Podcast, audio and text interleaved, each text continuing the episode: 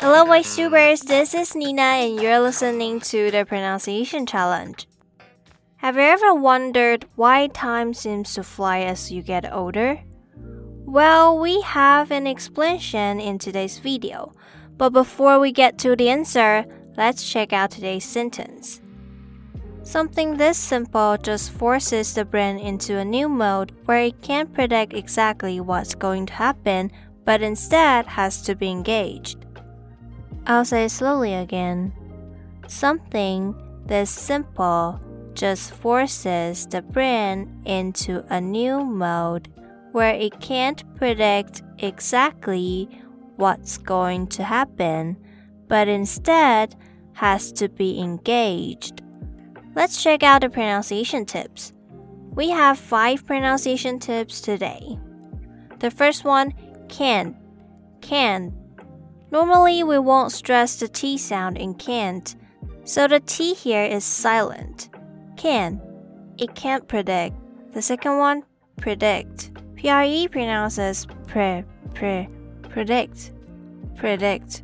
Next, the third one, exactly. Here, the T sound is also silent, so it's exactly, exactly, not exactly.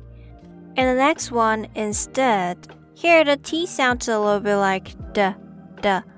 Instead, instead. The last one, engaged.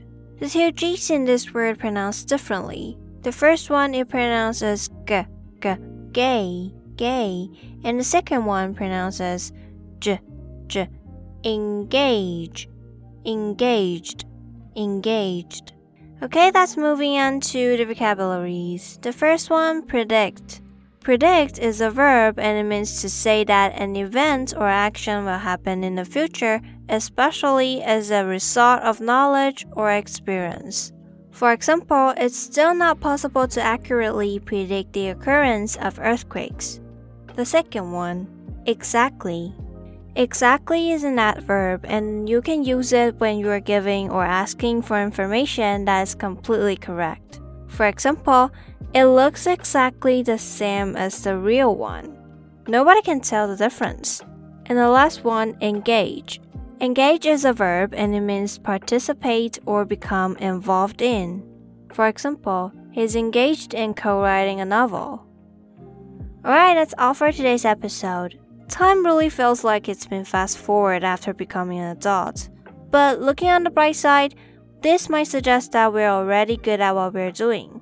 And if you want to slow down your time, you can try learning something new or doing something different than usual. What do you think might be the great way to slow down time? Leave a comment below to let us know, and don't forget to record today's sentence. See you next time.